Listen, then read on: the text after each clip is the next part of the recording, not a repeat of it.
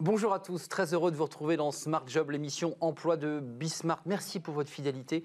L'émission, vous le savez, est en direct du lundi au vendredi. Dans Bien dans son job, on va s'intéresser à la santé au travail dans un contexte particulier, évidemment, dans ce contexte Covid, de crise sanitaire. On fera le point avec un expert dans quelques instants. Working Progress et les invités de Welcome to the Jungle. Alors, on va s'intéresser au test de personnalité, j'ai envie de dire bullshit ou pas. En tout cas, faut-il y croire? On essaiera de répondre à cette question dans quelques instants. Le cercle RH, qui est notre débat quotidien, mais justement, on va s'intéresser au télétravail. Euh, est-ce la, panacée professionnelle ou au contraire un danger pour la santé psychologique des salariés? Il y a un débat, il fait rage et on essaiera de le trancher dans quelques instants avec nos, nos invités. Puis, fenêtre sur l'emploi, on va s'intéresser aux cadres. Ont-ils toujours autant la bougeotte en cette période Covid? Mais d'abord, on retrouve le, journal, le journal de l'emploi, euh, présenté par Eva Bensaadi. Bonjour Eva. Bonjour Arnaud, la tech sauvera-t-elle l'emploi? Une centaine de dirigeants de la French Tech sont invités ce soir à l'Elysée par le président de la République. Une manière de mettre à l'honneur ce secteur fortement créateur d'emplois. Il représente 20 à 30 des nouveaux emplois nets. Il a aussi bien résisté à la crise de la Covid. Les usages numériques se sont largement développés avec la livraison à domicile, les réunions virtuelles ou encore le télétravail. Il est donc important pour le gouvernement d'investir dans ce secteur d'avenir. Il recevra 7 milliards d'euros dans le cadre du plan de relance. Une large part reviendra aux start-up. La France en compte environ 13 000 qui emploient actuellement plus de 100 000 personnes. Patronat et syndicats campent toujours sur leur position concernant le télétravail. Leur réunion de vendredi devait être la dernière. Ils se fixent finalement un ultime rendez-vous le 22 septembre. Les discussions qui ont démarré en juin ont pour objectif de travailler à un diagnostic partager sur le télétravail, répertorier les pratiques, répertorier les difficultés rencontrées par les entreprises et les salariés. Une première étape pour le patronat qui souhaite qu'elle se termine sur un texte co-signé avec les syndicats. D'autres syndicats demandent, eux, franchement, un accord national. L'OFCE estime que 7,9 millions de salariés, soit 33% du total, sont concernés par la mise en place du télétravail. Et enfin, l'apprentissage, un tremplin pour l'emploi des jeunes, c'est ce que révèle la nouvelle édition du baromètre de la MAF et de l'Institut supérieur des métiers.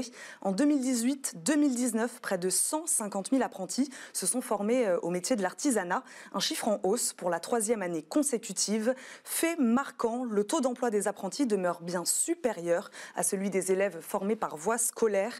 La chance d'accéder à un emploi dans les sept mois suivant la sortie de formation varie du simple au double au profit des apprentis, 66% par exemple pour les CAP avec diplôme, contre seulement 35% pour les jeunes diplômés formés par voie scolaire. Enfin, euh, nous révèle l'étude, les ex-apprentis sont même jusqu'à 60% à trouver un CDI à leur sortie de formation.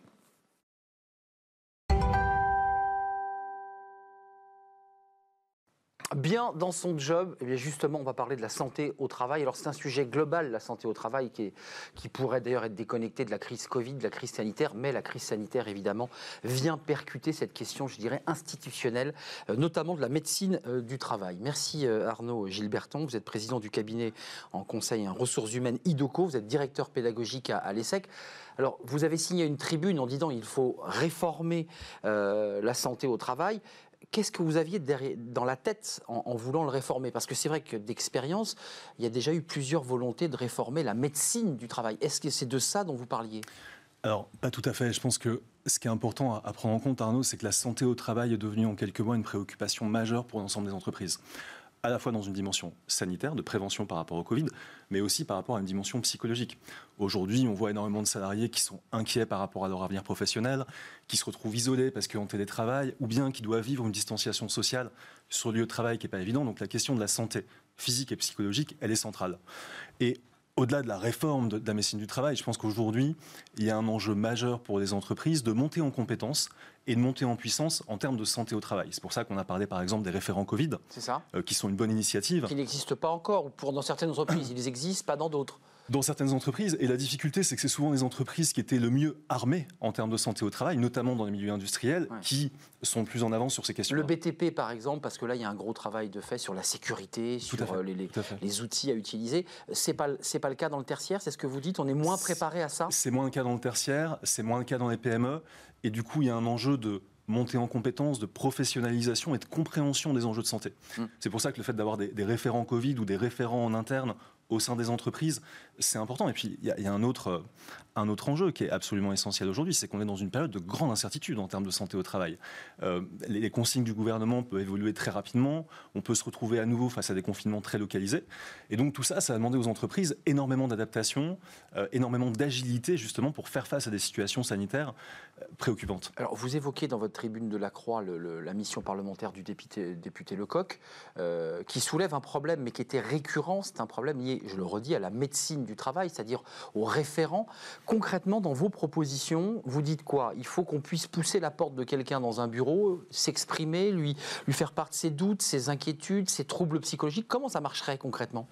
Alors, il y a plusieurs choses. Je pense que un des points essentiels, c'est de permettre aux salariés de partager leurs appréhensions, leurs incompréhensions, leurs besoins. On vide son sac. C'est ça, on vide son sac. Et puis c'est aussi de faire preuve de pédagogie, faire preuve de pédagogie sur les consignes sanitaires, faire preuve de pédagogie et de prévention.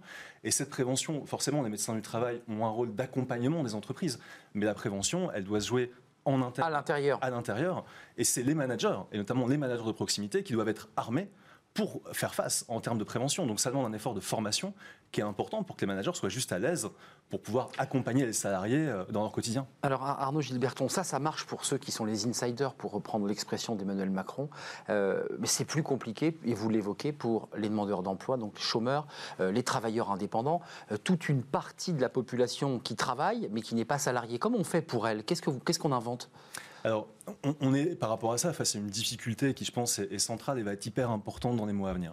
Euh, on a aujourd'hui des populations qui sont vulnérables et qui sont d'ailleurs, euh, cette question est bien identifiée dans les réformes en cours, mais Aujourd'hui, il n'y a pas encore beaucoup de solutions bien identifiées pour accompagner ces populations vulnérables. On sait par exemple que les travailleurs indépendants sont extrêmement exposés ah en termes de crise économique. Euh, donc on va avoir des difficultés donc à la fois en termes de santé, mais aussi de santé psychologique et de bien-être. Et bien sûr. Et un des enjeux, c'est de pouvoir vraiment les accompagner et de mettre en place des dispositifs de soutien, y compris de soutien psychologique euh, ou d'appui ou d'aide, parce que la santé psychologique des salariés les plus vulnérables, elle est hyper importante pour eux-mêmes, pour leur capacité à rebondir, à se positionner, euh, à faire preuve d'agilité et, à faire face à des situations justement économiques complexes. Qu'est-ce que vous dites? Vous avez un cabinet, vous êtes un, pédagogue aussi. Vous dites à ceux qui nous regardent, on, est en train d'entrer dans un temps long et donc il faut s'organiser. Parce que certains disent, bon, on va trouver le vaccin, dans quelques mois c'est réglé, on pose le masque. J'ai pas le sentiment en lisant votre tribune que vous êtes sur cette ligne-là. Alors, euh, on est dans du temps long hein, dans votre réflexion. Si vous voulez, je pense que c'est très difficile de prévoir l'avenir. Euh, est-ce qu'on va trouver un vaccin? Est-ce qu'on va sortir de, cette crise? Je l'espère, on l'espère tous. Mais il y a quand même beaucoup de chances pour qu'on rentre dans un temps long, hmm. euh, avec des périodes de confinement, de semi-confinement, de distanciation sociale qui vont devoir être évolutives et s'adapter. Et donc les entreprises vont devoir s'armer pour faire face à une situation sanitaire dégradée dans la durée. Euh, mais aussi une situation économique dégradée dans la durée. Quand on voit l'ampleur des restructurations à venir, l'augmentation du chômage, il va y avoir des, des difficultés économiques potentiellement relativement longues. Donc la question, c'est pas juste de penser ces prochaines semaines ou ces prochains mois, mais c'est être capable de se projeter sur un an à deux ans et de mettre en place des dispositifs de prévention de la santé des salariés qui soient portés par le management de proximité et qui soient bien incarnés en interne, et puis qui bien sûr s'appuient sur un réseau externe avec la machine du travail ou avec d'autres intervenants euh, voilà, pour faire en sorte que les entreprises puissent réagir rapidement et puis bien évidemment maintenir leur activité économique. Votre valeur ajoutée, vous, dans votre agence, quand vous vous déplacez euh, dans une entreprise, vous, utilisez, j'imagine, ces arguments. Comment réagissent les chefs d'entreprise qui eux-mêmes sont dans des difficultés économiques, de choix, euh, de plans sociaux? Qu'est-ce qu'ils vous répondent? Alors, c'est vrai qu'au sein d'Idoco, on travaille aussi bien avec des startups qu'avec des grands groupes dans des environnements assez différents. Et moi, je vois beaucoup d'écoute et beaucoup d'interrogations de la part des dirigeants, de la part des DRH. Donc d'inquiétude. Et d'inquiétude, effectivement. Et du coup, euh, beaucoup d'ouverture justement sur le fait de mettre en place des référents Covid, le fait de renforcer le dialogue social.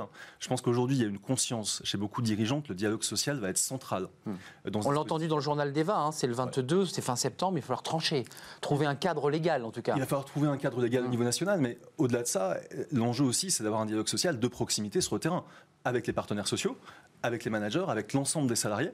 Et ce dialogue social, aujourd'hui, il n'est pas évident, parce que quand on est en télétravail euh, ou quand on doit porter des masques dans son entreprise, c'est compliqué. Dialoguer, c'est compliqué. Et, je pense qu'un des enjeux aujourd'hui qui est essentiel, c'est d'arriver à faire vivre le dialogue social sur des questions de santé au plus proche du terrain, dans cette situation qui est, complexe pour tout le monde. Donc d'un mal, on en fait un bien, parce qu'à travers cette crise Covid, quelque part, ça permet de faire avancer des sujets de santé dans l'entreprise, qui étaient durs à traiter auparavant. Alors vous savez Arnaud, moi c'est vraiment ma conviction, c'est qu'un des points positifs de cette crise, c'est qu'elle remet au cœur des entreprises la question de la santé. Mmh, mmh, mmh. Aujourd'hui, il n'y a aucun dirigeant qui peut passer à côté de cette question-là. Pendant longtemps, la santé était vue comme, on va dire, un sujet de médecine du travail, ou bien un sujet qui était vraiment lié au risque professionnel dans des secteurs industriels comme le BTP, vous en avez parlé.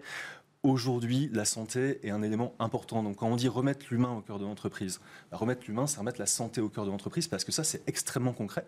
Ça passe par des mesures concrètes. Et oui, je pense qu'il y a un changement de paradigme, euh, peut-être une révolution qu'on est en train de vivre et qui aura certainement des impacts sur le temps long. Hum, donc le temps long, il faut s'y préparer et donc il faut s'organiser à, vivre euh, avec cette, euh, cette crise, en tout cas ce, Covid. Merci à vous Arnaud Gilberton, vous êtes le, fondateur de d'IDOCO, puis vous êtes aussi euh, conseiller pédagogique à, l'ESSEC. et puis à lire votre tribune, parce qu'on peut la retrouver, qui était une tribune de, juillet dernier dans les colonnes de la Croix. Il est urgent de réformer la santé. Merci d'être venu sur le plateau de Smart Job. Tout de suite, c'est la suite évidemment de nos, nos rubriques Working Progress avec les invités de Welcome to the Jungle.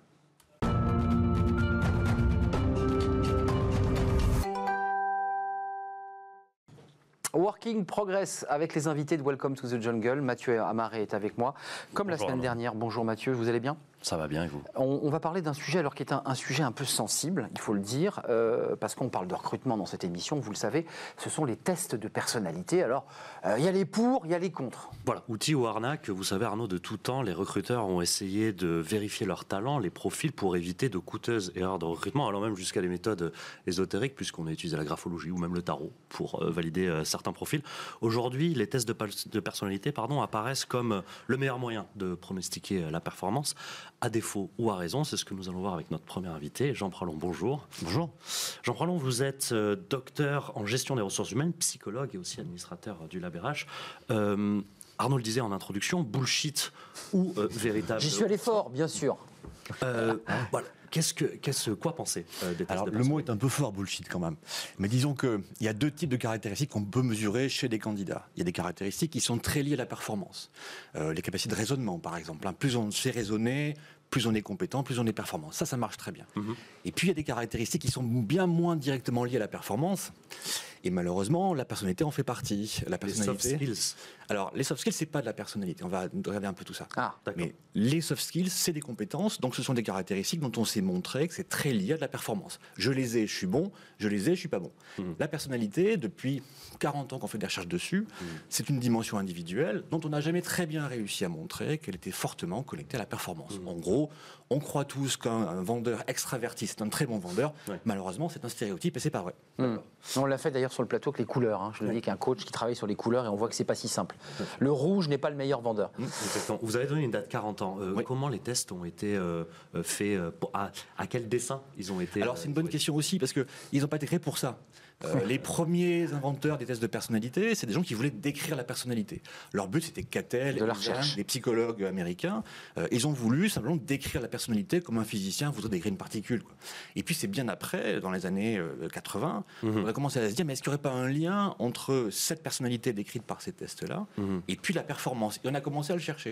Et il y a eu une période d'or, années 80-90, où on a vraiment cru que c'était l'Eldorado et que ces tests-là prédisaient la performance. Mais il y a un déterminisme, excusez-moi. et puis ça marche est-ce qu'il y a un déterminisme? C'est-à-dire? Qu'en fonction d'un critère donné de personnalité, on peut dire lui c'est parfait et lui ça marchera pas. Est-ce qu'on est, qu'on est déterminé par ce test? Vraiment pas, vraiment. Non, mais c'est important de. Il n'y a aucune relation significative entre personnalité et performance. Il y a d'autres caractéristiques importantes à mesurer. Les capacités cognitives, encore une fois, c'est important. Mais il n'y a aucun lien démontré scientifiquement entre mm. personnalité et performance. Ce qu'on trouve souvent, malheureusement, sont des stéréotypes. Mm. on va penser que le type qui est extraverti fait un bon euh, commercial ou que le type introverti fait un bon comptable. Bah, ça, c'est une très bonne critique qui pèse hein, sur les tests de personnalité, mettre des gens dans des cases et puis euh, oui, voilà. Oui, c'est ça. Et, créer une, une, déshumanisation, pardon, des, euh, de, certains profils. en disant voilà, c'est mécanique, c'est comme ça. Oui, il y, a deux sujets. Il y a effectivement utiliser le test de façon un peu mécanique et en hmm. triant les gens. Hmm. Et puis il peut y avoir aussi un usage un peu plus soft qui est de s'en servir pour mieux comprendre un candidat. Hmm. Et là, ça peut être un peu plus sympathique. Mais en effet, utiliser un test comme ça, en supposant qu'il y a un lien avec la performance, et s'en servir pour trier des candidats sans les avoir vus, c'est juste pas possible. Je vais reposer la question autrement euh, que Arnaud vous posait tout à l'heure. Euh, les tests de personnalité sont utilisés par les recruteurs, euh, les DRH aussi, pour euh, apporter une connotation scientifique Mhm. à leur vue subjective. Mhm. Vous êtes docteur, vous êtes Ouais. psychologue. Quelle connotation ou quelle crédibilité scientifique ont les tests de Alors personnalité? ça, c'est un, vrai sujet amusant. Euh, en effet, euh, on a un besoin crucial de rendre le recrutement plus objectif. Il y a des discriminations, il y a des erreurs, euh, il y a des, euh, des problèmes d'emploi, il y a des coûts, il y a des problèmes d'emploi. Donc ce pays, c'est par exemple très mal intégré ces jeunes diplômés. Et il le fait mal parce que souvent il y a des stéréotypes et des discriminations. Donc plus on mettra des outils objectifs, plus on pourra montrer à des recruteurs que ce candidat est compétent et performant. Très bien. Mm. Malheureusement, il y a des outils qui ont l'apparence euh, de la scientificité, et on en parle bien ce matin, c'est bien cela. Mm. Un test de personnalité, ça fait scientifique. Malheureusement, ça n'est pas tant que ça. D'accord. Et euh, je vais citer un chiffre, hein, Jean Pralon, euh, 72% des recruteurs ont recours aux tests de personnalité et 92 euh, les trouvent pertinents. Vous avez cité les années 90 et les années comme euh, l'Eldorado. Donc ça marche. En 2010 aussi, nous sommes Mm. encore dans l'Eldorado. Quel, euh, quel futur euh, prévoir pour, les, pour, pour, pour ces tests-là? Alors je crois qu'il y a euh, un, un reflux. Euh, je crois qu'il y a beaucoup de recruteurs qui commencent à se rendre compte que euh, ça sert bien pour la marque employeur, par exemple. Ça donne une image positive. Ce qui sûrement n'est pas si vrai que ça d'ailleurs. hein. Ouais. Mais en tout cas, on se donne l'idée qu'on est un recruteur performant parce que scientifique. Et donc, on laisse tomber des techniques un peu ésotériques. Alors la graphologie, c'est très vieux, mais en moins, ne serait-ce qu'éviter le simple entre- entretien. Euh, donc il y a des recruteurs qui se disent je suis scientifique, je respecte mes candidats parce que j'utilise ce type d'outil. Mais malheureusement, euh, ils se rendent compte aussi que ça marche pas si bien que ça et que le taux d'erreur est assez élevé. Mm. Mais on demande quoi dans ces tests? Qu'est- Qu'est-ce qu'on demande? Alors, euh, Qu'est-ce qu'on essaie de savoir et sous forme de, de quelle plus de 2000, question je crois. Ouais. hein, Non, mais en c'est fait- dans la typologie. oui, en fait, c'est toujours le même. Le même euh, avec le modèle des Big Five. C'est ça. En, en gros, tous les éditeurs de tests reprennent le même modèle qui s'appelle les Big Five, donc cinq grandes dimensions, Mmh. Parfois détaillées au cours de 20, 20, 25 sous-dimensions. Et ces 25 dimensions-là tournent autour des comportements qui sont classiques dans l'entreprise, c'est-à-dire euh, est-ce que j'aime travailler avec les autres, est-ce que j'aime travailler seul, Euh, est-ce que je suis agréable au travail, etc. Et c'est vrai que quand on les a créés, On dit oui à chaque fois, non? Ouais, c'est ça. Ouais, On ça, les- on a plutôt envie de dire oui. quand on les a créés pour euh, décrire la personnalité, sans évaluation, le type qui répondait se disait bah oui, j'aime, j'aime pas travailler avec les gens. C'était pas un problème. Quand il est candidat, Bah, le même, oui. il a un peu tendance à dire euh, oui, voilà. Oui, j'adore travailler avec les Voilà. gens. Puis je suis très demande- gentil. Voilà, donc euh, si on vous demande est-ce que vous êtes consciencieux, euh, est-ce que vous aimez travailler avec les autres, bah, Mm. quand on est candidat, on a plutôt tendance à dire Bah oui. voilà quoi. Oui, parce qu'on a cette pression-là.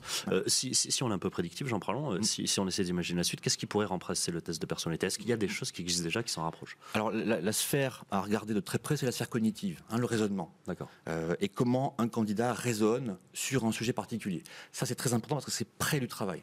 En fait, l'évaluation en général, dans le recrutement, plus elle est pr- proche du travail, plus elle est proche du vrai travail, hein, de ce que fait vraiment le candidat, mieux ça marche. Donc le cognitif, le raisonnement, appliqué à des sujets particuliers, ça marche très bien. D'accord, très bien. Mais écoutez, euh, voilà, les tests de personnalité. euh, À suivre. En tout cas, euh, il- il- juste une question, parce qu'avant qu'on se quitte, il nous reste un tout petit peu de temps. Euh, je suis recruteur. Je l'utilise comme un, un complément, mais pas comme un outil central. Est-ce que c'est ça le conseil que vous donnez aux recruteurs? C'est plutôt ça. C'est-à-dire, c'est un élément complémentaire, ah, oui. mais je l'utilise pas comme la matrice centrale de mon choix. Le conseil, c'est de dire, euh, on peut s'en servir pour mieux connaître un candidat, quand on l'a vu déjà, quand on veut valider des choses, et sûrement pas comme un critère de choix absolu et définitif. Donc on peut s'en servir, euh, mais comme un élément de complément. Merci euh, Jean Pralon, psychologue, docteur en, en gestion des ressources humaines. Merci d'être venu sur le, le plateau.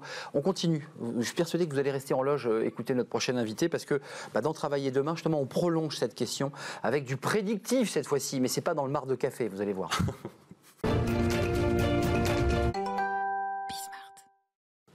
Travailler demain, toujours avec Mathieu Amaré, Welcome to the Jungle. On, on- on poursuit notre échange sur cette thématique. Toujours. Euh, on a fait les tests de personnalité, les Mm. tests psychologiques, on vient d'en parler. Là, on va un peu plus loin avec votre invité encore. Voilà, on a parlé avec un docteur et psychologue, euh, David Bernard, bonjour. Bonjour. Vous êtes aussi psychologue euh, Absolument. du travail, mais vous avez surtout fondé euh, une entreprise, Oui. Assess First, qui est une solution de recrutement prédictif basée sur l'analyse du potentiel. C'est ça. Alors racontez-nous tout ce que tout cela veut dire. Ça fait peur. Hein. Alors, en fait, l'idée d'Assessor, justement, ça va être de pouvoir bah, évaluer le potentiel. Donc, euh, quand on parle de potentiel, on parle de Parle trois facteurs clés.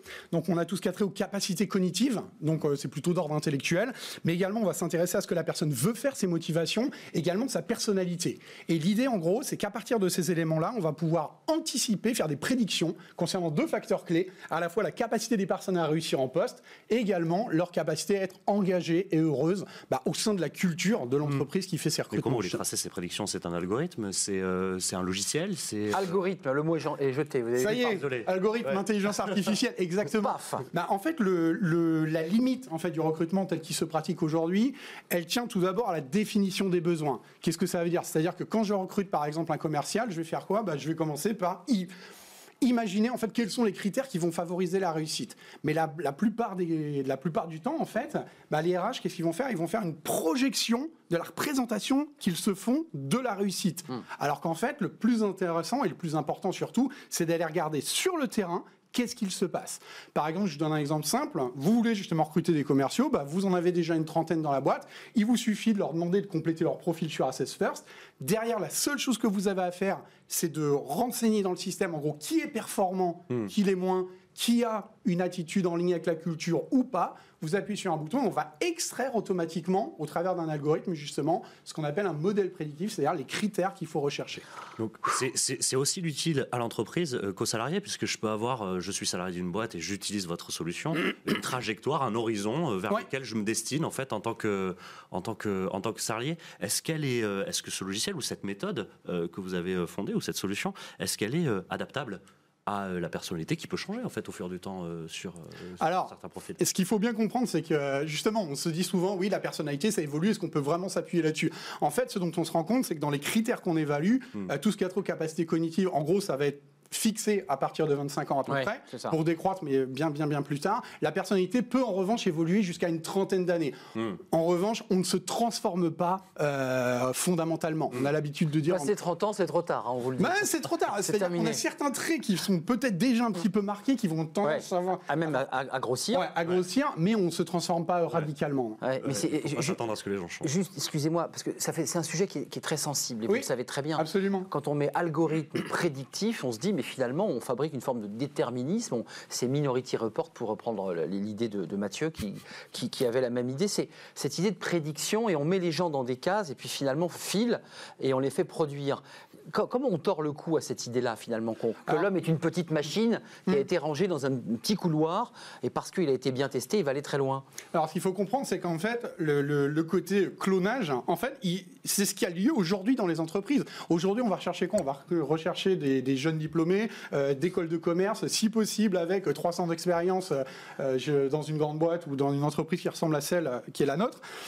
En fait, l'idée, au travers de l'évaluation du potentiel, c'est que ça va permettre de révéler qui sont les personnes, qui sont les individus réellement et ce qu'ils peuvent faire au-delà de leur CV, au-delà de leur parcours, de leur passé, des écoles. Et au contraire, on s'est rendu compte que ça permettait d'avoir une diversité. Ça fait émerger d'autres profils, en fait. Ah, mais complètement. Et des choses que n'arrivent pas à déceler les recruteurs, ni d'ailleurs euh, dont ne savent pas en fait euh, les salariés quand ils arrivent euh, en entretien. Mais ce qui est intéressant, là, on se fixe sur euh, la personnalité, mais ça permet aussi aux entreprises de savoir s'il va y avoir une adéquation entre le profil qu'elles ont en face d'eux et la culture de la boîte. C'est aussi ça le, le, le sujet d'Assess First. Oui, complètement. Et ce qu'il faut savoir, là encore, hein, la question de la culture, souvent, euh, lorsqu'un RH va chercher à faire du fit culturel, qu'on appelle ça, en fait, ils vont définir leurs propres valeurs. Mais ça, c'est pareil, ça fonctionne pas. Les valeurs qui sont définies, par exemple, on est une entreprise centrée sur l'innovation, euh, le client et ainsi de suite, business orienté, tout ça, en fait, ce sont des valeurs aspirationnelles. Encore une fois, ce qui est important, c'est d'aller chercher sur le terrain, par une petite évaluation euh, préalable, en fait, faire ressortir ce qui se vit réellement et pas seulement euh, ce que j'imagine être euh, la culture chez moi. Et cette petite évaluation préalable, elle, elle consiste en quoi euh, On en parlait avec Jean Pralon, on se demandait ce que ça pouvait être, puisqu'il existe 2000 tests de personnalité différents. Votre, votre petite évaluation préalable, ça consiste en quoi? C'est aussi, Alors, en- en- c'est aussi les Big Five, comme il nous disait?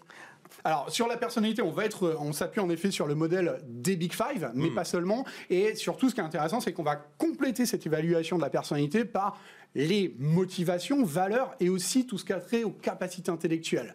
Voilà. Le salarié a le droit de refuser. Excusez-moi, moi je suis salarié. Je dis, moi je me plie pas à ce test. Le salarié. Je peut perds mon boulot Oui, bien sûr. Il peut, il peut dire, moi je. Il peut, bien C'est- évidemment. C'est une loi de 92 dans le Code du travail. hein. Absolument. Ouais, donc il peut dire, hop, je lève le pied. pré- D'être prévenu en cas d'utilisation de tests de personnalité Complètement. par, euh, par. Mais ce qu'il faut bien comprendre, c'est que les candidats, les salariés ont un avantage énorme à utiliser ce genre de et à se prêter à, Ouais, mais à ce genre important de d'exercice parce que Faire de la pédagogie. Euh, L'idée, en gros, c'est que dès qu'ils ont terminé, ils vont avoir accès à un compte rendu complet Mmh. sur justement quels sont mes talents, mes points forts. Apprendre tout simplement à mieux se connaître, parce qu'il faut bien comprendre que. Ils se découvrent soudain, quoi. Et ils se découvrent Ou soudain. redécouvrent. Parce que être dans le, le recrutement, c'est quoi? C'est le business du nom. Euh, on recrute une personne, on va dire oui à une personne, et à 199 autres, on va dire non. Donc, quelle expérience on fait vivre à ces gens-là? En quoi on les aide à progresser? Comment on accompagne leur développement? C'est exactement ce que ça Arnaud le disait, sujet sensible, quand vous avez monté votre solution, en, en quelle année? 2002. 2002, Ouais. donc, Ouais. vous, étiez, Ah ouais. euh, vous étiez assez pionnier. Euh, quels étaient les retours des premiers, euh, des premiers clients quand vous avez essayé de présenter leur solution? En quelques mots, David. Bah, souvent, c'était euh, en gros l'outil d'évaluation, c'est moi. Euh, De toute façon, je fais un entretien. euh, Bon. J'ai pas besoin d'un test pour savoir qui est la personne.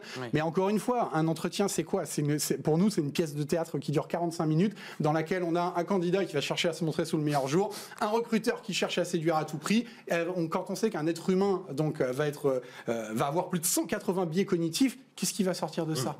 Pas grand chose. Une subjectivité. C'est terminé malheureusement. Mais oui, Mathieu, vous aviez encore beaucoup de questions sous le pied. Euh, mais vous- on, on reviendra à parler de ce sujet parce que c'est plus complexe qu'il n'y paraît vu de l'extérieur. Merci à David Bernard, Merci fondateur. CEO d'Assess First. First. First. On a parlé des Big Five, c'est intéressant aussi. Five, ouais. Euh, et on s'est intéressé donc à cet euh, recrutement prédictif. On se retrouve demain, Mathieu, pour de nouvelles aventures. Le cercle RH, c'est tout de suite. On va rester dans le sujet, c'est le télétravail. On en a parlé au début de cette émission. Le télétravail, ah, ça a été formidable au début, puis c'est vrai que là, on a le sentiment qu'il y a une petite remise en cause, euh, négociation entre les partenaires sociaux, qui n'est d'ailleurs pas réglée, et puis des salariés qui quand même ont un peu envie de revenir euh, dans leur entreprise, parce que ça crée évidemment du, du lien social. On en débat avec mes invités, c'est le cercle RH, après cette courte pause.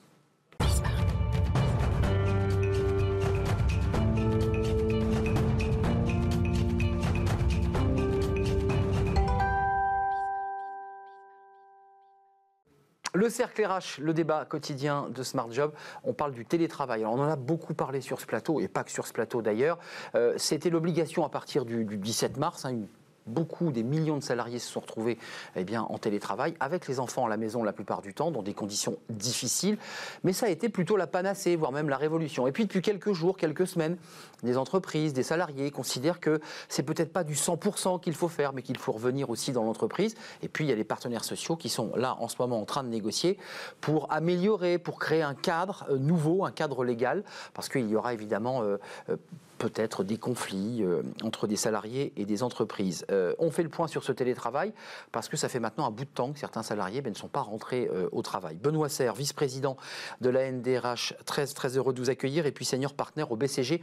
On ressortira quelques chiffres parce que vous, la NDRH Oui. a travaillé sur cette question du télétravail et c'est assez intéressant de, de les- de les analyser. Sabrina Kamel, merci d'être avec nous, avocate au barreau de Paris, spécialiste en droit du travail et vous avez plusieurs choses à nous dire sur cette question du télétravail. Euh, voilà, euh, pas forcément emballé, pas toujours emballé sur, sur ce télétravail. Et puis avec nous, Charles de, de Fréminville, merci d'être avec nous, CEO de Bloom at Work, société spécialisée dans la qualité de vie au travail, ben on est en plein dedans, et j'ai lu que vous faisiez les, vous organisiez les awards de la qualité de vie au travail. Pour ceux qui seraient intéressés, qui considèrent que leur entreprise c'est la meilleure, eh bien on peut s'inscrire euh, toujours, les candidatures sont ouvertes Tout à fait. jusque fin septembre. C'est exactement cela. On gagne quoi? Une coupe? Euh, On gagne un, un cœur, un bisou? Un... Super coupe, euh, génial. Non, on gagne effectivement un trophée. Qui Un trophée. Un jury de spécialistes. un juré spécialisé qui va venir euh, savoir bah, quelle est l'entreprise qui a la meilleure qualité de vie au travail. Sur différents domaines, et notamment sur le domaine du télétravail. Et sur le domaine du télétravail, donc forcément, vous vous, penchez sur le, le sujet. Euh, J'avais ce chiffre euh, que j'avais pris la peine de, de noter 85% des DRH, je me tourne vers vous, Benoît Serre, euh, souhaitent développer cette pratique au sein de leur entreprise de façon pérenne. Ça, c'est une étude ANDRH. Et 73% des télétravailleurs souhaitent continuer l'expérience après le confinement. C'est, je dirais, la partie. euh, Globalement, c'est une révolution positive, ce, ce télétravail, Benoît Serre? Bah, effectivement, cette enquête que la NDRH a fait avec le BCG en juin, donc on était en, ça. deuxième phase, dans la phase de déconfinement, montrait que d'une part, les DRH euh, souhaitaient le pérenniser et que d'autre part, ça rejoignait les attentes euh, des salariés. Euh, mais euh, cette étude, elle montre quand même qu'ils souhaitent le pérenniser, mais pas le full télétravail, parce qu'on considère que c'est dangereux. Puis il y avait un autre chiffre dedans qui était euh, le- très intéressant, c'est que à peu près la même proportion estime que le, le risque principal du télétravail, c'est la désunion ou la mise en cause de la cohésion Ouais. euh, d'entreprise. Donc euh, c'est vrai que c'est un sujet. De toute façon, on, enfin, on est absolument convaincu maintenant qu'on est passé de l'autre rive sur le télétravail. On ne reviendra pas en arrière. Dire, ça devient un mode de travail, mais ça ne devient pas le mode de travail. Dire que c'est un, élément parmi d'autres. Et que l'erreur qui a souvent été commise dans les débats qu'il y a eu sur le sujet, c'est qu'on avait l'impression qu'il y avait le télétravail et puis l'entreprise continuait à fonctionner comme avant. Eh bien non, généraliser le télétravail dans une entreprise, même deux jours par semaine, même deux jours et demi par semaine. Ça pose des questions Ça ne signifie d'organisation. pas euh, la faire fonctionner comme avant. Et puis l'autre point dont on a souvent parlé, c'est que moi j'oublie pas que quand même il y a à peu près 60% des métiers qui sont pas accessibles au télétravail. Donc Évidemment. euh, moi je veux bien tout ce qu'on veut, mais enfin si on développe le télétravail en pensant que c'est la panacée Le boulanger, c'est dur, quoi. on oublie quand même une bonne partie des salariés et donc on risque de créer à l'intérieur de la même entreprise des distorsions très fortes de traitement. Bien sûr. Parce que vous en êtes le témoin, le télétravail, c'est d'abord une affaire de qualité de vie au travail avant d'une affaire de traitement du confinement. Hmm. Donc, euh, ça fait partie de la qualité de vie au travail. C'est souvent. Si vous n'êtes pas d'accord, vous pouvez le dire. hein. Mais il pourra me le dire s'il n'est pas Ouais. d'accord, j'ai pas de problème avec ça. Mais c'est- perçu comme ça. Après, euh, ça, emporte d'autres sujets. Bon, bah, vous mettez les pieds dans le plat. Et je donnerai la parole à Sabrina Kamel. Mais réagissez tout de suite. Ouais, parce que je pense Charles de Fréminville. Il y a un sujet qualité de vie au travail, mais il y a aussi un sujet efficacité et productivité Ah, au travail. pas- ça s'oppose pas. Effectivement. Et donc les deux, en l'occurrence, c'est ce qui est Et intéressant. on a même vu que ça travaillait mieux. Tout à fait. Ouais, Parce qu'on gagne du temps dans les transports, parce que parfois, dans certains cadres, on peut aussi être plus à l'aise. On, on a une nouvelle façon de, de réinventer le travail, Oui, et c'est un des enjeux du télétravail. Mais- Ça peut être un danger de travailler mieux et plus, justement. C'est ce que vous évoquez. Juste un Mieux, mot. non. Plus, oui. Euh, Mieux. à vous trois, mais Oui, à plus, Sabrina. plus. euh, probablement plus. Euh, D'ailleurs, c'est évoqué dans, dans un- Ouais. une tribune d'une philosophe là dans le Monde qui dit mais attendez, c'est le mélange entre vie professionnelle et Ah vie oui. personnelle qui fait que tout se mélange. On ne sait plus trop qui est du perso, du Ouais. professionnel. Elle soulève cette question. Mais je vous pose la question vous, à la juriste Sabrina. C'est une question un peu comme ça. Vous savez, quand on parle du Conseil national de la résistance, on fait toujours référence. Est-ce que c'est un acquis le télétravail? Est-ce que c'est un acquis J'ai même envie de dire un acquis social? Non, c'est absolument pas un acquis. Déjà, il n'y a pas de droit au télétravail. Enfin, il faut quand même euh, reposer les. les- Il n'existe pas ce droit au télétravail. Il n'existe pas de droit au télétravail. Il n'y a pas de télétravail, si vous voulez, imposé. J'exclus les circonstances exceptionnelles qui étaient le cas pendant le confinement. À mon sens, la difficulté aujourd'hui, c'est qu'on a l'expérience du confinement, mais le confinement, c'était un télétravail qui n'était pas choisi par, euh, tant par l'employeur que par le salarié. On était sur un télétravail forcé. les Exogène, absolument. et qui pouvait, pour certaines catégories de, de travailleurs, être un, non pas du télétravail, mais un travail dégradé en fait. Je veux dire, il faut quand même, euh, si vous voulez, se, se- Dégradé parce qu'on a les enfants, parce qu'on a les- l'organisation de la maison. Enfin bref, c'est pas du Évidemment, travail. enfin, il y en a Ouais. qui ont qui, qui ont pas, euh, si vous voulez, l'appartement ou la, la maison, euh, nécess- enfin, euh, pas, pas, si vous voulez, euh, non mais c'est vrai qu'ils n'ont pas les moyens de télétravailler à la maison, d'autres qui étaient avec leurs gamins, euh, enfin c'est D'autres qui n'avaient pas de connexion, faut le dire. qui n'avaient pas de connexion, qui devaient faire l'école en même temps. Enfin, pour moi, les- la période de confinement a révélé effectivement les points positifs que pouvait être le télétravail pour certaines personnes, mais a aussi révélé les points négatifs du, du télétravail. Et donc, travailler mieux, certes, travailler plus. Bah, euh, non, mais beaucoup ont travaillé plus. Je dis pas que c'est mal. Je dis juste que c'est vécu différemment selon les salariés et que certains salariés y verront euh, un- une difficulté et le reprocheront à leur hiérarchie, même si dans la journée, ils ont pu peut-être s'organiser comme ils le voulaient. Oui, c'est vrai que ça, c'est le Mm. côté positif. Effectivement, je fais une pause quand je veux, je peux me balader une demi-heure, mais je reviens travailler après 18 heures. Bref, Euh, cette étude de chez Robert Walters, euh, une étude mondiale qui exprime que en France, hein, c'est seulement 16% des cadres français, ça c'est ce qu'ils disent, qui aimeraient travailler tous les jours à distance avec des visites ponctuelles dans l'entreprise. C'est seulement 16%. Alors, est-ce que ça tord pas le coup à l'idée comme ça que quand on est sorti de cette période obligatoire, tout le monde s'est dit bon ben voilà, c'est réglé, on va dans le tertiaire pour le moins, on va tous partir en télétravail, plus de mobilier, plus de bureaux. Enfin, on est loin de ça finalement. On est en train de trouver un juste équilibre. Là, le terme, c'est le télétravail, mais en fait, c'est les télétravails, parce qu'il y a différentes façons de le faire. Et moi, ce qui me marque dans cette étude-là, c'est que c'est travailler tous les jours en télétravail. C'est quelque chose de très, très différent de le faire de manière ponctuelle, de manière occasionnelle.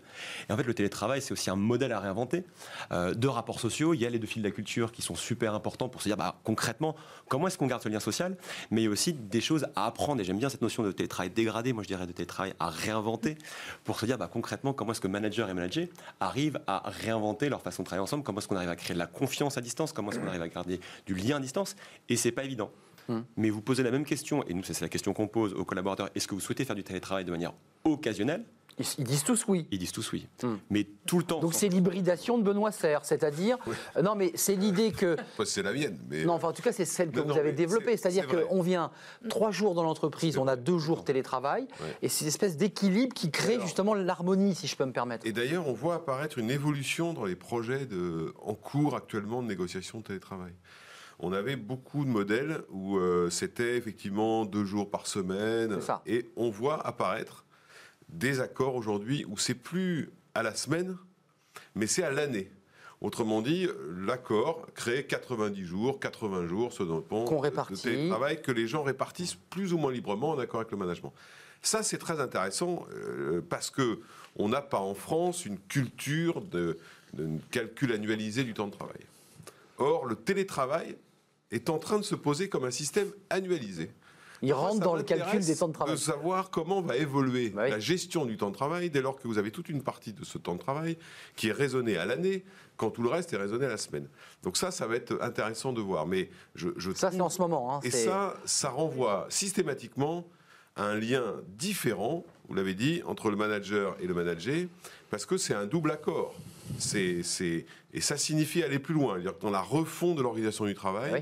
il va falloir que le management apprenne à distinguer le temps de travail collectif qui se passe dans l'entreprise Du temps du temps de travail individuel individuel. que je peux faire ou chez moi ou en tiers-lieu ou peu importe. Et ça, c'est tout à fait différent. Et vous avez cité la France qui est redescendue à 16% Ouais. après être montée à 37% pendant la crise. Ouais, il y a un petit moment là de. Mais c'est de- pas étonnant en fait. Parce que la France était un pays assez en retard sur le télétravail Oui. avant la crise. Il n'y a pas de raison qu'elle ait pris de l'avance pendant la crise.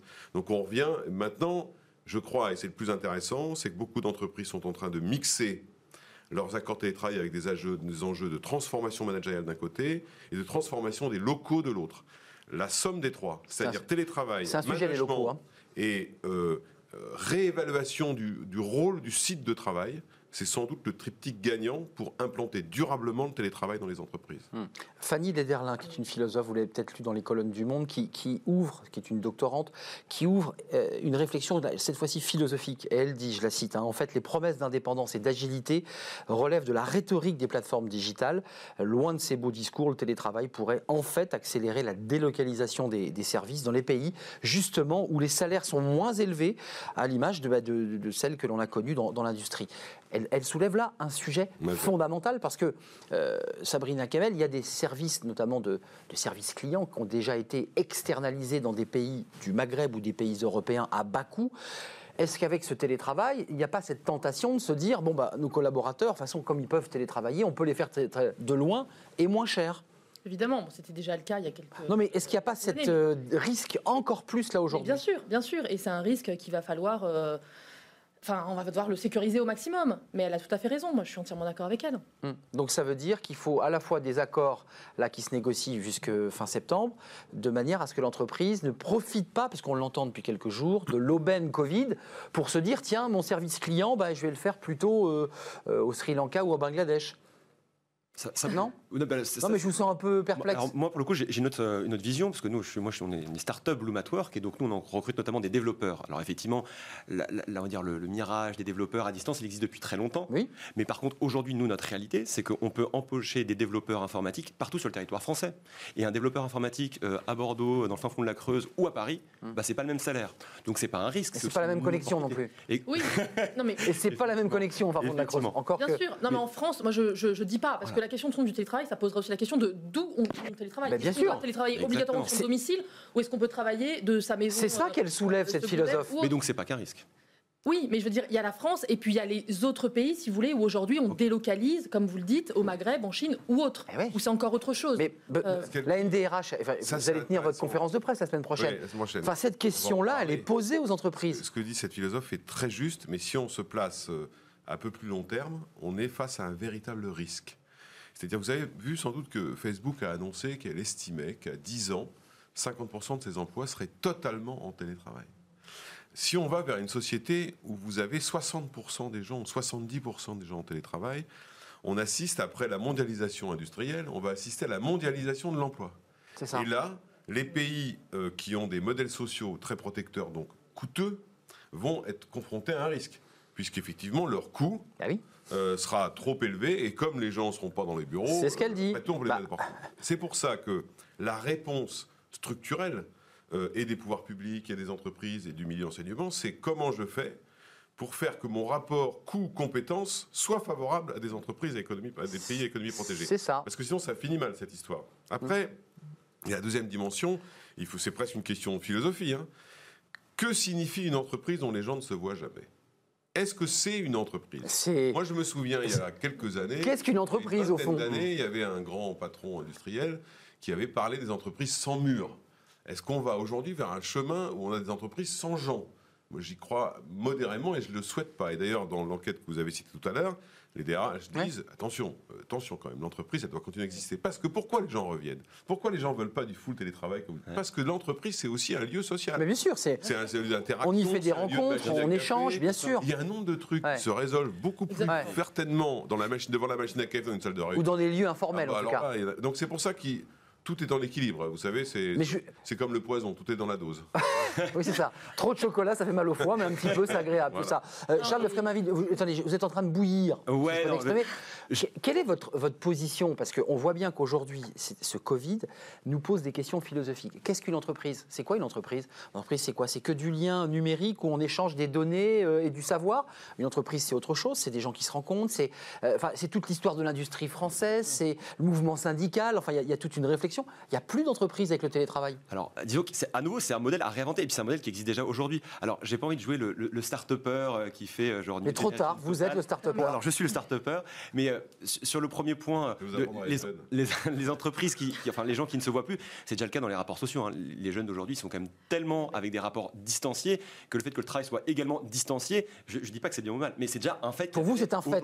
Bah, c'est déjà le cas aujourd'hui. Pourquoi? Parce qu'ils sont la tête devant leurs écrans. Euh, On a des amis qui sont de plus en plus virtuels, de moins en moins physiques. Donc que le travail suit cette même pente, je suis pas en train de porter de jugement de valeur. Mais vous dites que ça, suit cette pente-là. Exactement. Et puis deuxième point, alors oui, effectivement, euh, dans 10 ans, Facebook, 50% de télétravailleurs, euh, total. Euh, le jour où les algorithmes d'intelligence artificielle de Facebook seront faits par euh, des gens dans des pays à bas coût, on n'y est pas encore. Et donc ce mouvement-là d'externalisation des ressources euh, avec ce rapport coût-compétitivité, il existe déjà. Et dans la tech, pour le coup, c'est quelque chose qui est déjà présent. Donc les emplois à forte valeur ajoutée, ils resteront entre peut-être en télétravail, mais ils le feront de n'importe où. Et le vrai luxe, et là c'est peut-être une frange de la population, mais c'est la population Facebook, c'est qu'en fait ils vont être en télétravail, mais c'est des Américains et qui vont juste travailler à Cancun ou euh, au Baléares plutôt que de le faire euh, entassé dans un petit Mais studio en fait, vous, vous nous vendez du rêve là. Non mais c'est vrai, ça fait rêver. On se dit c'est génial, je suis ingénieur.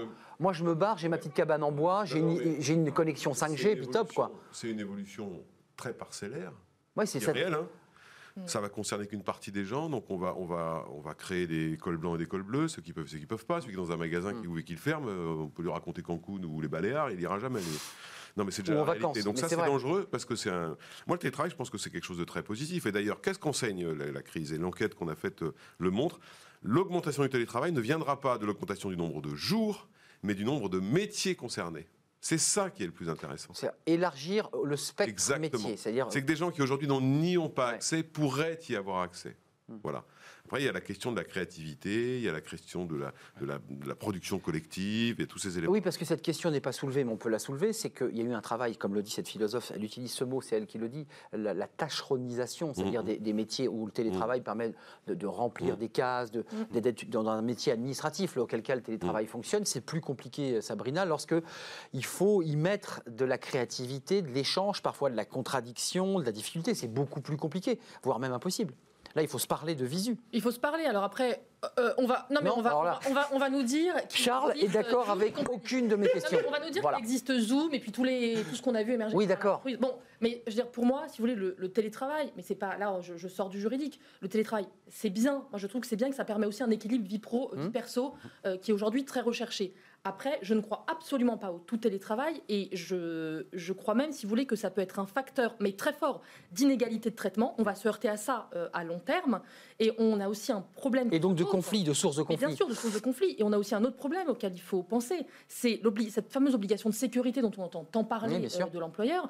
Comment on va l'appliquer en télétravail? Parce que les salariés, ils, ils sont quand même. Ah Et ouais. Gros sujet. J'attrape le Covid, sujet. mais j'étais ce jour-là en télétravail. L'employeur est-il responsable? Car relié avec moi juridiquement dans une relation de travail ou- suis-je responsable de mon, de, mon- de mon, de mon Covid? C'est ça que vous soulevez. Oui, c'est ça. C'est un sujet quand même. hein. C'est c'est ça, mais ça va un peu plus loin. Si vous voulez, le, normalement, quand on est en télétravail, alors il y en a qui vont nous dire, bah, en télétravail, ça doit être comme au bureau. Le problème, c'est que c'est pas possible. Bah non, en fait. c'est pas pareil. C'est juste pas possible. C'est pas pareil.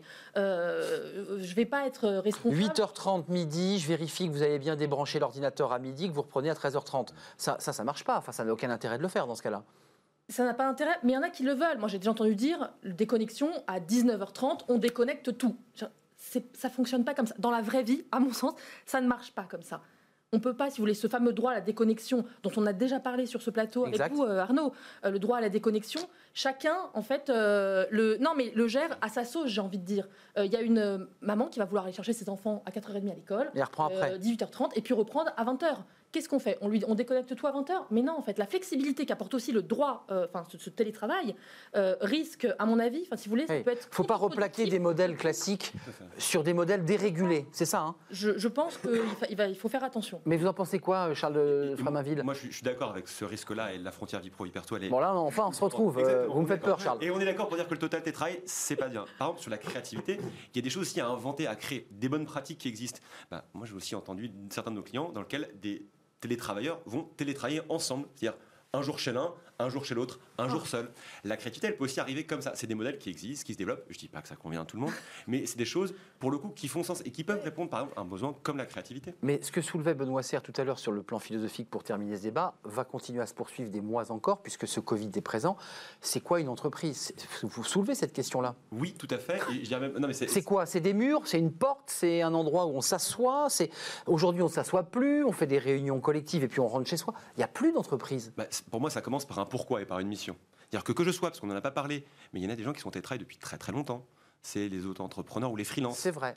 Et donc, pourquoi aussi parfois ils sont portés par un projet de société C'est parce que derrière, il y a une mission sociale, un but, qui font que, si vous vous souvenez de Simon Sinek et sa fameuse TED, qui est la vidéo TED la plus vue euh, de toutes les vidéos TED, on commence par le pourquoi une entreprise. Et si on adhère à une mission, à un projet collectif, bah là, il y a peut-être les débuts d'une fondation, d'une entreprise, avant même de parler de murs. De murs, oui, c'est ça, c'est intéressant. Oui. C'est plus le bâti. il travaille à domicile, en fait. Ouais, c'est le travailleur indépendant. Encore une autre. Oui, mais il y a une, une distinction entre pour moi le travail à domicile et le télétravail. euh, Relié juridiquement. D'accord. Mais tout ça, vous verrez, ça va nous amener à nous poser une question qui va être qu'est-ce que, au final, qu'est-ce que le télétravail? Non, mais Ah, je, oui. je suis. Non, Oui, c'est vraie question. la question- Sur le plan du droit, il va falloir le définir. hein. La question de la raison d'être, ça, c'est des choses qui sont présentes, d'ailleurs, euh, qui ont été poussées par la loi Pacte, qui existait avant. Le télétravail n'est pas venu créer le besoin de donner aux gens une raison de travailler. Mais Il a peut-être été que, imposé, on l'a dit. Comme vous êtes en télétravail, d'une certaine manière, vous êtes en auto-allumage. C'est-à-dire que vous êtes chez vous, il n'y a aucun chef qui vous. Ouais, il faut se réunion. motiver, il faut se lancer. Le, le vrai sujet euh, qui changera le, le rapport avec le télétravail, c'est le jour où on pourrait peut-être sortir du télétravail volontaire. Parce qu'aujourd'hui en France, le télétravail, il est volontaire. Vous ne pouvez pas imposer à Mm. C'est quelqu'un ça, un télétravail. exactement. Or, vous avez d'ores et déjà des réflexions autour de gens qui disent, mais si on va vers ça, ça veut dire que demain, quand je vais ouvrir un poste au recrutement, je dirais au moins 50% de ce poste Voilà. télétravail. Et vous prenez, sinon. euh, voilà. D'accord. Ça, ça peut radicalement changer, d'une part, le droit du travail, d'autre part, le mode de calcul des heures. Et, mais on n'en est pas encore là. Et d'ailleurs, l'une des raisons des débats qui agitent en ce moment entre les partenaires Enfin, c'est la sociaux, fin des heures, hein, Benoît Serre. rappelé, On arrive au forfait, de on va fait. pas avoir le temps, là. Mais Mais c'est Euh, logique. euh, je pense que c'est logique. Bah oui. Ça, ce serait une révolution. hein. Ce serait une révolution, puisqu'on calcule l'amélioration de la vie au travail en réduction du nombre d'heures depuis la fin du 19e siècle. Sauf que ça remet en question. Mais, mais, Exact. mais tout ça pour dire que la- les négociations aujourd'hui, qui, ne sont pas vraiment des négociations, c'est de la concertation. C'est de la concertation, tout à fait. sociaux, C'est le fameux accord national interprofessionnel. C'est fait pour empêcher qu'un jour, on puisse imposer le télétravail. Est-ce que ça va dans le sens de la société que vous décrivez ou pas? Ça, je ne sais pas. Et dernier point, on sait que le télétravail ne génère pas de baisse de productivité. Non, bien vous l'avez démontré dans mais l'étude. également que les gens ont le sentiment de plus travailler, or ce n'est pas vrai. Ils travaillent de manière plus intense sur des périodes plus courtes. Tout le monde le Ce qui dit. est absolument pas Je suis plus concentré. Plus travailler. Ouais, c'est vrai. sentiment d'être Ouais. plus fatigué. Ouais. Et puis ne perdons pas de vue quand même que euh, aujourd'hui on essaye de faire rentrer des 700 000 jeunes dans l'emploi. S'ils arrivent dans des entreprises vides, où il n'y a personne, Comment L'onboarding. vous faites la stratégie des alliés? Comment vous faites euh, pour connaître les, les habitudes? Donc la question de la raison d'être que vous avez évoquée, elle est fondamentale. La question de la culture d'entreprise aussi. Et la culture d'entreprise ne se crée pas à distance. Donc tout est dans la mesure, encore une fois, mais ça pourrait, dans le temps, radicalement changer le rapport du droit au travail. Vous avez la 20 manière de calculer le travail, Vous de avez- le contrôler. Vous avez 20 secondes chacun, parce que tous les sujets ouverts sont des Voilà. sujets de débat qui- 20 que- qu'on va traiter. Vous avez 20 secondes chacun pour une conclusion sur l'avenir, sur ce télétravail. Il faut, du, il faut de l'encadrement juridique et la définition du télétravail. Il va falloir de, il De va fait. falloir de l'encadrement euh, juridique, oui, même si aujourd'hui on a quand même euh, des bases hein, qui, sont, qui sont posées. Après, trop d'encadrement juridique, pour Oui, moi. vous l'évoquez. Ah, mais je- Il faut un peu de souplesse. contre-productif. Ouais. Ah mais bien sûr. Donc euh, et voilà, il va falloir comment on fait comment on fait les choses. Euh, après je suis si vous voulez aujourd'hui la notion des 35 heures mais c'est ce que Oui. disait Benoît Temps de travail, plus- ça n'a plus de 35 heures. Pouf. Ça n'a plus de sens. Hmm. On, on travaille le dimanche, on travaille enfin ça n'a plus de sens. On va le faire ce débat sur les Donc, 35 heures euh, parce ça, qu'il est posé euh, par le télétravail. Et bien sûr. Un, un dernier mot avant de nous quitter. Moi, je pense qu'il faut qu'on travaille collectivement ensemble sur le- la question du télétravail, puisqu'il y a effectivement des modes, des usages à, réappréhender- enfin, à réinventer. Et notamment, je pense que la question de la confiance est centrale Ah bah, entre le manager et le manager, qui est euh, un Mm. sujet dont Et, et la réforme de manager qu'on a souvent traité sur ce plateau. Merci Benoît Serra, NDRH, c'est la conférence de presse annuelle Le euh, 22 le 22 septembre. Et on en saura peut-être un, un peu plus encore sur, au-delà de l'étude de juin, ce qui se passe aujourd'hui dans la tête des DRH à l'égard euh, du télétravail. Merci à Sabrina Kemel, avocate au barreau de Paris, spécialiste en droit du travail. Vous êtes souvent venu sur le plateau, vous reviendrez évidemment. Et puis Charles de Fréminville, qui n'était ja- jamais d'accord avec mes questions, mais on était ravis de, de l'accueillir. Avec Avec- réponses. surtout les réponses. CEO de, de Bloom at Work. Bon, les questions étaient formidables. Merci à vous trois, merci à vous qui nous regardez pour vos réactions. Tout de suite, ces fenêtres sur l'emploi, nous sommes très en retard.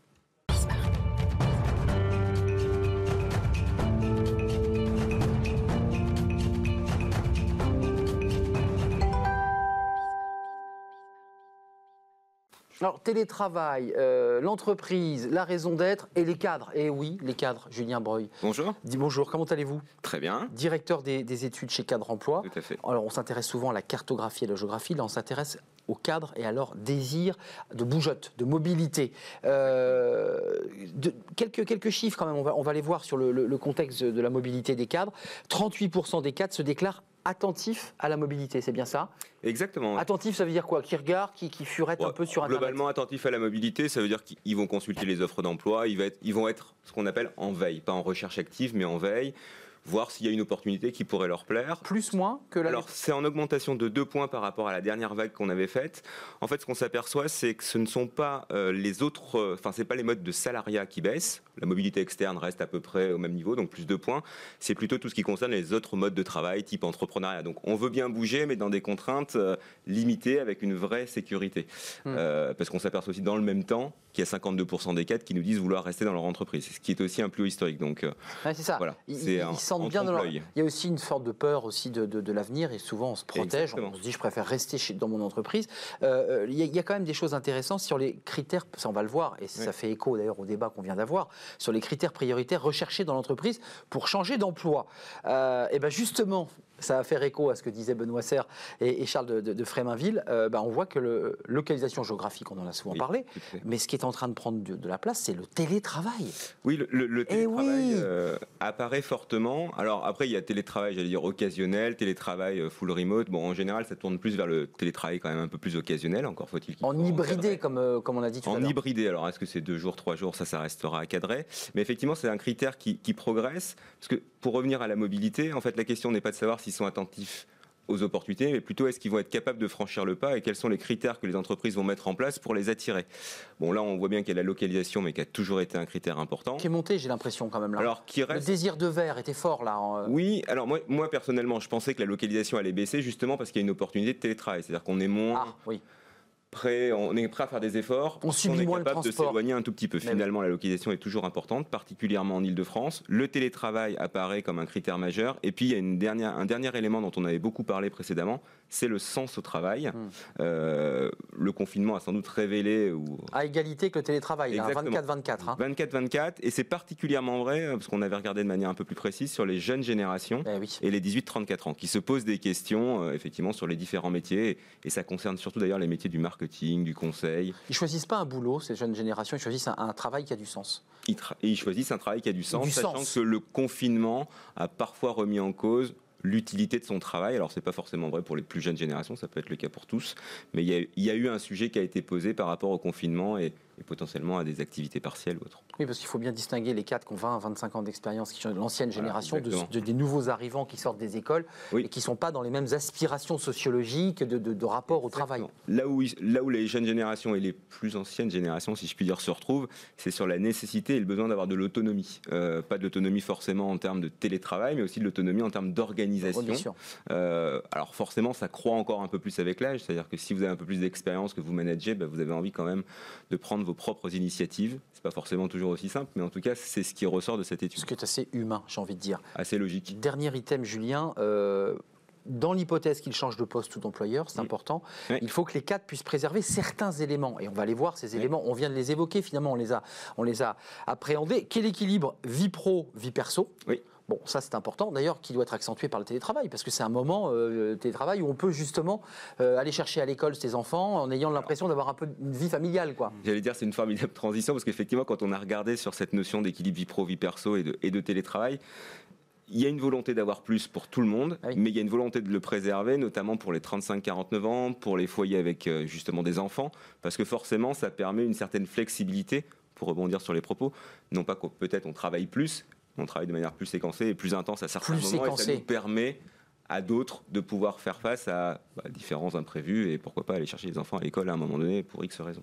Il nous reste 30 secondes, il faut quand même préciser, c'est un- niveau important, que le niveau de rémunération est à 62% dans votre Oui. sondage et que la localisation est aussi à 62%. Oui. C'est-à-dire qu'il y a quand même, il y a quand même l'enjeu financier qui est important Oui. et la localisation, parce que c'est vrai que c'est aussi une contrainte de partir au travail, de faire beaucoup de En routes. fait, c'est les trois items majeurs, mais c'est vrai que dans les évolutions, c'est l'équilibre vie pro, vie perso qui est le seul critère à avoir progressé. La rémunération. La est- place de la famille, la place de sa vie personnelle. En gros, globalement, on peut supposer, on a posé une autre question, c'était de savoir si euh, le confinement avait euh, fait monter certains critères ou que certains critères étaient plus importants. Et effectivement, la notion d'autonomie, d'équilibre vie pro, vie perso Elle est centrale. remonte, ce qui peut laisser supposer que le confinement a laissé quand même quelques traces. J'allais dire Bah, voilà. plus que des traces en se disant je vais progresser, je Ouais, vais évoluer. Ils ont goûté, quoi. Les voilà. cadres ont goûté à autre chose. Est-ce que ça se transformera Ouais, je- un autre je- phénomène que vous démontrez très bien. Et c'est que la crise n'a rien créé. Par contre, elle a fait gagner 5 ans. Quoi. C'est ça. Oui, oui, Euh, tout à fait. et sur ce domaine-là, comme dans les autres. Ouais. C'est ça qui est, qui est étonnant. C'est-à-dire qu'elle a accéléré des tendances qui étaient déjà présentes. Exactement. Covid accélérateur de, de tendance et, et de, et de changement. Merci à vous trois. Merci à Julien Merci. Breuil, cadre emploi, pour cette étude euh, passionnante, d'ailleurs, qui vient s'emboîter, qui venait s'emboîter avec le, le débat précédent. Benoît Serre, merci d'être venu et d'être resté surtout. Et, et Charles de Fréminville, merci d'être resté jusqu'à la fin de notre émission. C'est toujours un plaisir d'être avec vous. On se retrouve demain pour un nouveau thème et d'autres invités. D'ici là, bah, restez, euh, non pas couverts, mais protégez-vous évidemment. Et puis, je, je serai là. Merci à toute l'équipe technique et à Fanny Griesmer. Et merci à vous qui réagissez sur tous les réseaux sociaux. N'hésitez pas, euh, faites-nous partager vos sentiments, vos réactions. Émission en direct du lundi au vendredi. Je serai là demain. Au revoir.